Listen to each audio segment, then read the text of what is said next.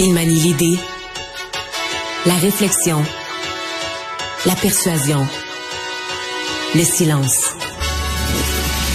Mario Dumont. Informé, cultivé, rigoureux. Il n'est jamais à court d'arguments. Mario Dumont. Pour savoir et comprendre. Bonjour tout le monde, bienvenue à Cube Radio. Euh, bonne fin d'après-midi. Euh, journée évidemment marquée par euh, le passage à Amqui après une semaine là, très difficile là-bas depuis depuis les événements de lundi. Ben, passage du premier ministre François Legault, des trois autres chefs des partis représentés à l'Assemblée nationale. Et sincèrement, c'était c'était beau de voir ça. C'était beau de voir d'une certaine façon. C'est pas beau que ce soit arrivé là. Et je pense que c'est François Legault qui l'a dit ou un autre chef. On aimerait mieux venir pour des plus des raisons plus joyeuses, mais quand même de voir la population. Les gens étaient nombreux qui étaient allés rencontrer les chefs, euh, confiaient ce qu'ils avaient vécu, euh, échangeaient avec les chefs de parti sur euh, ce que la ce que la ville a vécu, sur euh, la tragédie. Et il y avait là-dedans un beau moment de, de solidarité, euh, d'échange. Le message de François Legault, c'était ne vivez pas ça seul. Tout de suite, on rejoint l'équipe de 100% Nouvelles. C'est le moment de notre rendez-vous avec Mario Dumont qu'on se conjoint dans les studios de Cube Radio. Bonjour Mario. Bonjour. On va parler évidemment de la fonderie Horn, annonce du gouvernement euh, aujourd'hui. Euh, écoutons un extrait justement de cette annonce. On parle d'environ 200 ménages qui sont visités, qui sont visés par la relocalisation. Je tiens à souligner que les résidents, les résidents pourront habiter leur demeure jusqu'au moment où leur nouvelle habitation sera prête. Personne sera à la rue. Mario, on peut pas faire autrement qu'avoir de la compassion pour ces gens qui non seulement vont avoir vécu pendant des années dans ce secteur-là, mais qui doivent le quitter alors qu'on sait comment on peut être attaché à notre demeure. Ouais, et je pense qu'on en est conscient au gouvernement. Là. On avait, je sais pas combien Mhm. de mesures de précaution. On vient d'en entendre une. Personne va être mis dehors. euh, Mais euh, Ouais. c'est certain que l'attachement à une maison, c'est quelque chose là, qui, qui, qui, qui dépasse le rationnel. C'est quelque chose de profond. Puis sais, l'attachement à sa maison, ça va loin. Là, ça va. On a planté des arbustes, des fleurs. On a mis ça beau. On a mis ça à son goût. Bon. Ceci dit, si on prend un pas de recul pour qu'on regarde ça économiquement, sincèrement, Marianne, pour ces personnes-là, euh, il y en a dans, il y en a dans le groupe qui vont être contents quand même. Il y en a qui devaient être inquiets euh, de la valeur de leur propriété. Parce que là, tu as une maison, C'est vrai. tu as investi, mais là, avec les. Pense-y, avec les nouvelles de la dernière année, euh, le prix de revente de ces maisons. En fait, la rapidité, la capacité de trouver un acheteur rapidement et le prix de revente de ces maisons-là, je pense que ça aurait pas été beau, là. Euh, tu sais, une fois Ouais. que ça a fait la manchette à ce point, euh, l'automne passé, dans la dernière campagne électorale, euh, l'espèce de vigilance là, qui s'est installée avec les émissions. Donc, l- l- l'inquiétude, c'est plus que, bon, euh, tu sais, la ville de, de Rouen, c'est pas une petite ville, c'est une moyenne ville, euh, bien construite. Donc, le nouveau quartier, il sera plus central, là. Si tu vas construire un nouveau quar- quartier de cet ordre de grandeur-là, euh, sans quelques maisons, il va être hors centre, il va être dans des terrains vacants, euh, un peu en périphérie. Alors là, euh, tu pars donc de gens qui vivaient au centre, centre, centre de la ville, et qui là vont se retrouver en périphérie. Il semble qu'il y en a là-dedans, même que c'est des gens qui sont pas habitués, qui n'ont pas de véhicule, là, qui sont pas habitués à fonctionner avec un véhicule, faisaient leurs petites affaires à pied. Ah, des complications, il y en a. Là. T'sais, Faut pas, faut pas se le cacher. Des complications, il y en a. Reste que, est-ce que, tu sais, j'entends des gens dire aujourd'hui, il y aurait eu des solutions bien plus simples. Ben, bravo si vous en avez, mais moi, mon impression, c'est que si le gouvernement du Québec, si Glencore, la compagnie, s'il y avait une façon là, de, de technologiquement de changer la cheminée pour régler tous les problèmes d'un coup, il me semble que le gouvernement et la compagnie, ça ne donnerait pas tout ce trouble-là, puis toute cette critique-là, puis tout ce, ce bordel de déménager des familles. Ouais. Je suppose que Ouais, si... mais Mario, si on y avait pensé bien avant, Ah. avant d'être acculé là, comme ça, ben Mais- on serait peut-être ailleurs aussi. T'as totalement raison. Mais en même temps, la vie est ainsi faite. Tu sais, Marianne, euh, on, on- on pourrait dire, mais si on y avait pensé dès euh, il, y a 100, il y a 100 ans ou presque, là, ben, ben, pas tout à fait de 100 ans, mais il y a plusieurs décennies, on aurait dit aux gens, mais allez pas vous construire juste à côté de l'usine. là. Mais tu sais, à l'époque, là, si on reporte à l'époque où ça a été construit, il y a presque 100 ans, ben, tu sais, l'usine était là, les gens disaient, ah, ben, on va être proche pour aller travailler, fait qu'on va se faire une rue à côté. ouais. tu sais. Puis là, au fil des années, ben, on a construit autour, puis c'est devenu la ville, une belle grande ville, Rouen-Noranda, puis c'est devenu ce que passé.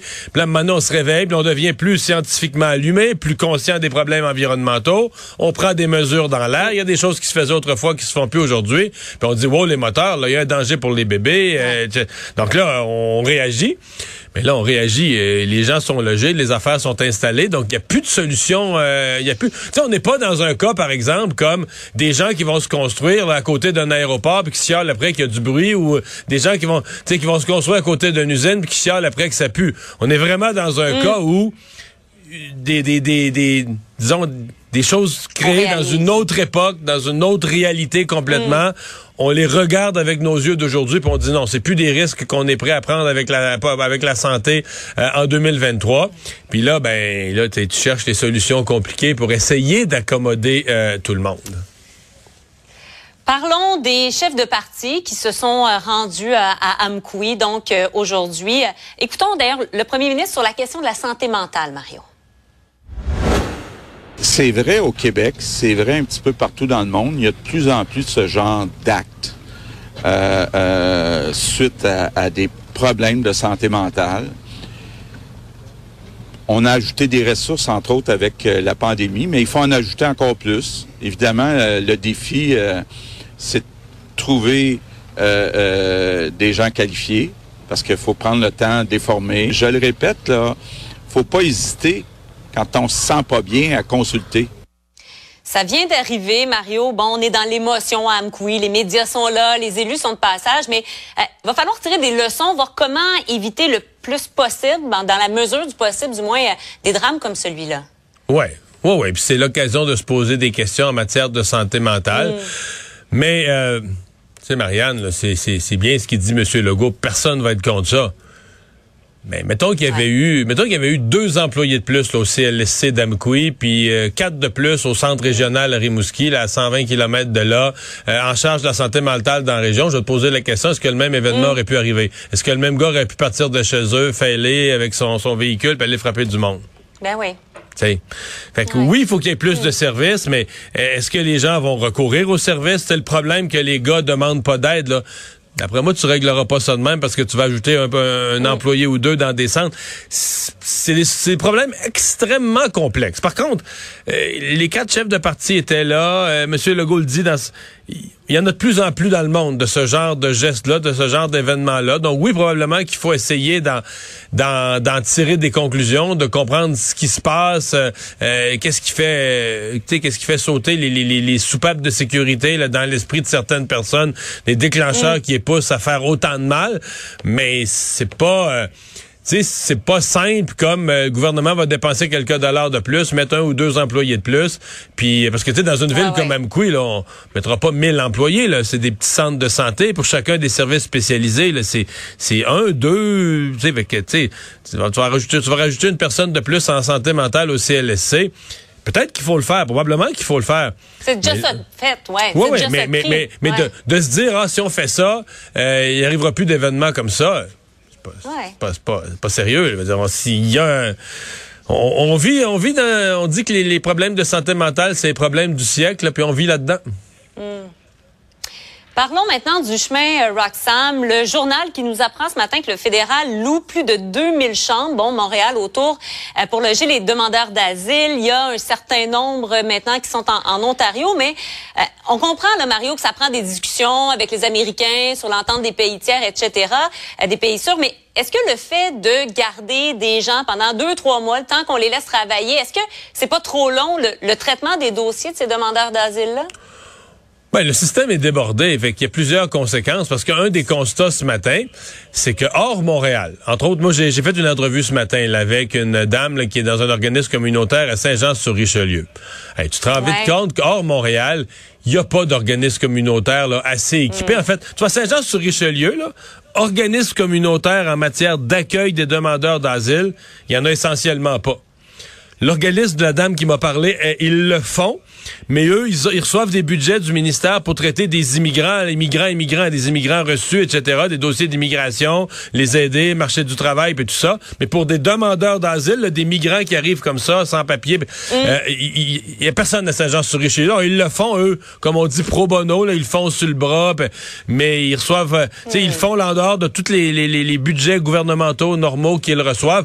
Donc, Ouais. finalement, mon résumé, c'est que tu envoies dans des hôtels. Le fédéral réserve un bloc de chambres d'hôtel dans une ville comme Saint-Jean et ne s'assure pas qu'il existe là, le moindre service disponible. En fait, c'est au point où les à Saint-Jean-sur-Richelieu, euh, les migrants qui ont besoin de soins de santé, par exemple, voudraient faire renouveler une prescription d'un médicament là, que tu dois prendre tous les jours ou de l'insuline ou n'importe quoi, Ouais, ouais. doivent venir à Montréal pour les soins de santé parce qu'il n'y a rien de disponible pour eux à Saint-Jean. Fait que le fédéral loue des blocs de chambres bon, pour les loger, mais on s'assure pas. Mm. Mais bon, est-ce qu'on, blâme le fédéral ou on blâme le fait que euh, on est débordé, là, puis que le problème, qu'on blâme le fédéral?